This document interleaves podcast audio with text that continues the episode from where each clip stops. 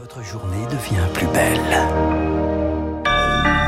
Soyez les bienvenus si vous nous rejoignez sur l'antenne de Radio Classique. Nous sommes le mercredi 5 avril et il est 7h30.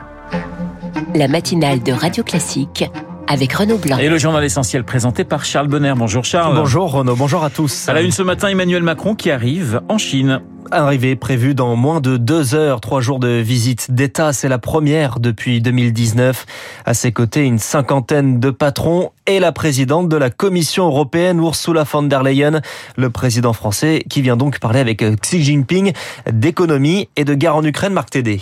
Depuis la visite du président Xi Jinping à Moscou et la réaffirmation d'une relation spéciale Chine-Russie, la France cherche à dissuader Pékin de fournir un soutien militaire à son partenaire, une décision funeste selon l'Élysée qui aurait un effet stratégique majeur sur la guerre en Ukraine. À la différence de Washington, dont la position est plus hostile, Paris tente de maintenir un espace de dialogue avec Pékin. Dans l'entourage du président français, on souligne que la Chine est le seul pays au monde en mesure d'avoir un impact immédiat et radical sur ce conflit. Et pour peser dans son argumentation, Emmanuel Macron aura à ses côtés la présidente de la Commission européenne, Ursula von der Leyen, qui portera les voix des 26 autres États membres de l'Union. Elles sont parfois divergentes sur le sujet. Les deux dirigeants ont déjeuné ensemble lundi pour aligner leur position. Et pendant qu'Emmanuel Macron arrive en Chine, Elisabeth Borne reçoit l'intersyndicale à 10h. C'est leur première rencontre depuis janvier, la présentation de la réforme des retraites. La première ministre vante un geste d'apaisement. Les syndicats demandent le retrait. Demain, 11e journée de mobilisation. La moitié des TER et un quart des TGV sont supprimés. Et le ministre de l'Intérieur, Gérald Darmanin, de son côté, doit se justifier sur le maintien de l'ordre. Deux auditions devant les députés à 9h, puis devant les sénateurs à 11h sur les interventions musclées en marge des manifestations et aux abords des bassines de Sainte-Soline. Le parquet de Rennes, chargé de l'enquête, lance d'ailleurs un appel à témoins. Trois plaintes sont déposées par des manifestants blessés dans les Deux-Sèvres et quatre procédures judiciaires sont en cours. Dans le même temps, le Conseil d'État doit rendre son avis sur le port par les policiers et les gendarmes du RIO. Trois lettres qui désignent le numéro qui permet d'identifier les forces de l'ordre. C'est obligatoire, mais très peu respecté. Paul Matonnet est avocat au Conseil d'État. Il défend les organisations à l'origine de la requête. L'absence de port du RIO est généralisée, il en devient même systémique, et ce qui est également systémique, c'est l'abstention de l'administration de prendre des mesures effectives. Jamais il n'y a eu de poursuite disciplinaire à l'encontre d'un policier ou d'un gendarme qui n'aurait pas porté le RIO de manière délibérée. Il y a urgence que le ministre prenne des mesures pour que les agents des forces de maintien de l'ordre respectent ce qui est une obligation réglementaire et déontologique qui s'impose à eux. Une Paul Matonnet avec Léonard Cassette, un mineur de moins de 15 ans interpellé hier dans le Haut-Rhin. Il est soupçonné de préparer une action violente à qui, aux thèses, je cite, de l'État islamique. Vous écoutez Radio Classique, il est 7h33 aux États-Unis. Donald Trump dénonce une insulte à la nation. L'ancien président américain est formellement inculpé depuis hier dans un tribunal de New York. 34 charges retenues contre lui.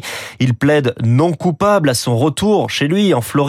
Un discours improvisé hier soir pour dénoncer cette insulte à la nation. Le procès pourrait débuter en janvier 2024, c'est-à-dire quelques mois seulement avant l'élection présidentielle. On y revient en longueur avec Laurent Saim juste après ce journal. Des affrontements en plein Jérusalem. Un nouveau regain de tension cette nuit. La police israélienne est entrée dans la mosquée Al-Aqsa de Jérusalem, lieu emblématique du culte musulman sur l'esplanade des mosquées. Et en plein ramadan, Julie Droin, la police israélienne dit avoir je cite, des agitateurs. Des jeunes hors la loi, des émeutiers selon la police, accusés de s'être barricadés dans la mosquée, armés de feux d'artifice, de bâtons et de pierres pour profaner le lieu saint.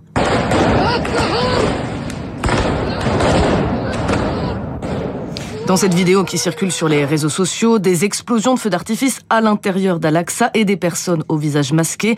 La police dit avoir dans un premier temps tenté de les faire sortir par le dialogue, ce qu'on ne voit pas sur ces images qui ne sont que partielles. Une autre vidéo montre en revanche des policiers frapper violemment les suspects à terre dans la mosquée.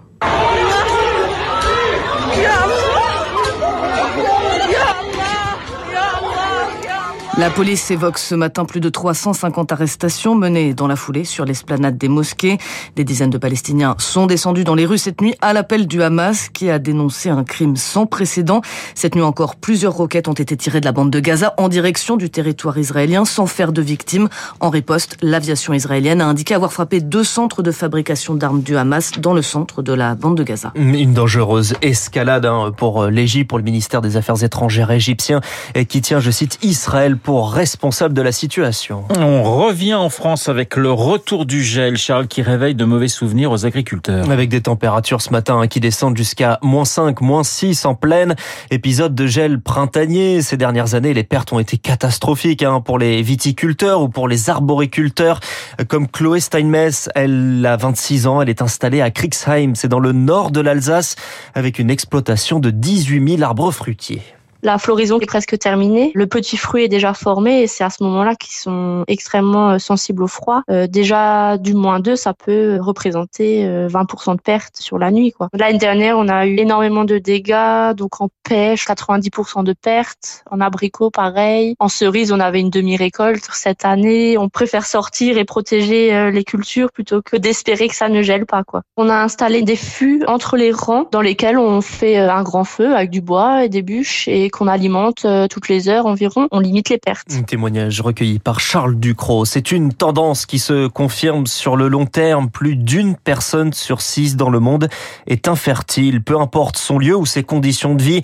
C'est un chiffre issu d'un rapport de l'Organisation mondiale de la santé qui souligne Rémi Pfister de multiples facteurs. Premier facteur, selon le professeur Michael Grimberg, chef du service des médecines de la reproduction à l'hôpital Béclair à Clamart, l'âge moyen de la première tentative de grossesse qui augmente, notamment dans les pays riches, où près de 20% des couples ont des problèmes d'infertilité. La fenêtre de fertilité pour la femme à partir de 40 ans, ça devient quand même beaucoup plus compliqué. Déjà à partir de 37, la qualité des ovules est moins bonne. Le fait de décaler l'âge de la première grossesse, qu'on connaît déjà dans les pays industrialisés depuis quelques années, puisqu'on a dépassé 30 ans pour la première grossesse, eh bien en fait c'est une tendance mondiale. Donc c'est sans doute le phénomène principal. Plus inquiétant, la quantité et la qualité des gamètes qui déclinent. Le nombre de spermatozoïdes a diminué de plus de moitié au cours des 40 dernières années chez les hommes occidentaux.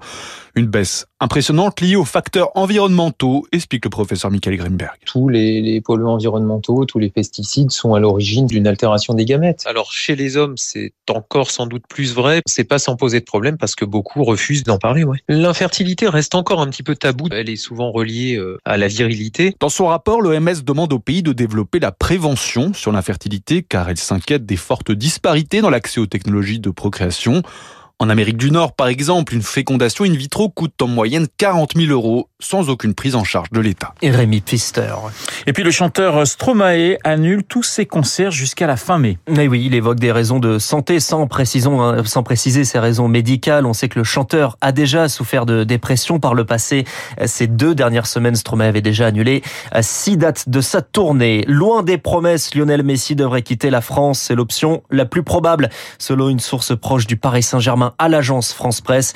Le contrat de l'Argentin ne sera pas prolongé. Le journal de Charles Bonner, lui, il est prolongé au moins jusqu'à 8h30 pour un prochain point d'actualité. Merci Charles. Il est 7h38 sur l'antenne de Radio Classique. Dans un instant, direction les États-Unis avec l'une des meilleures spécialistes de la vie politique américaine, Laurent Saïm. Il est 7h38 sur notre antenne.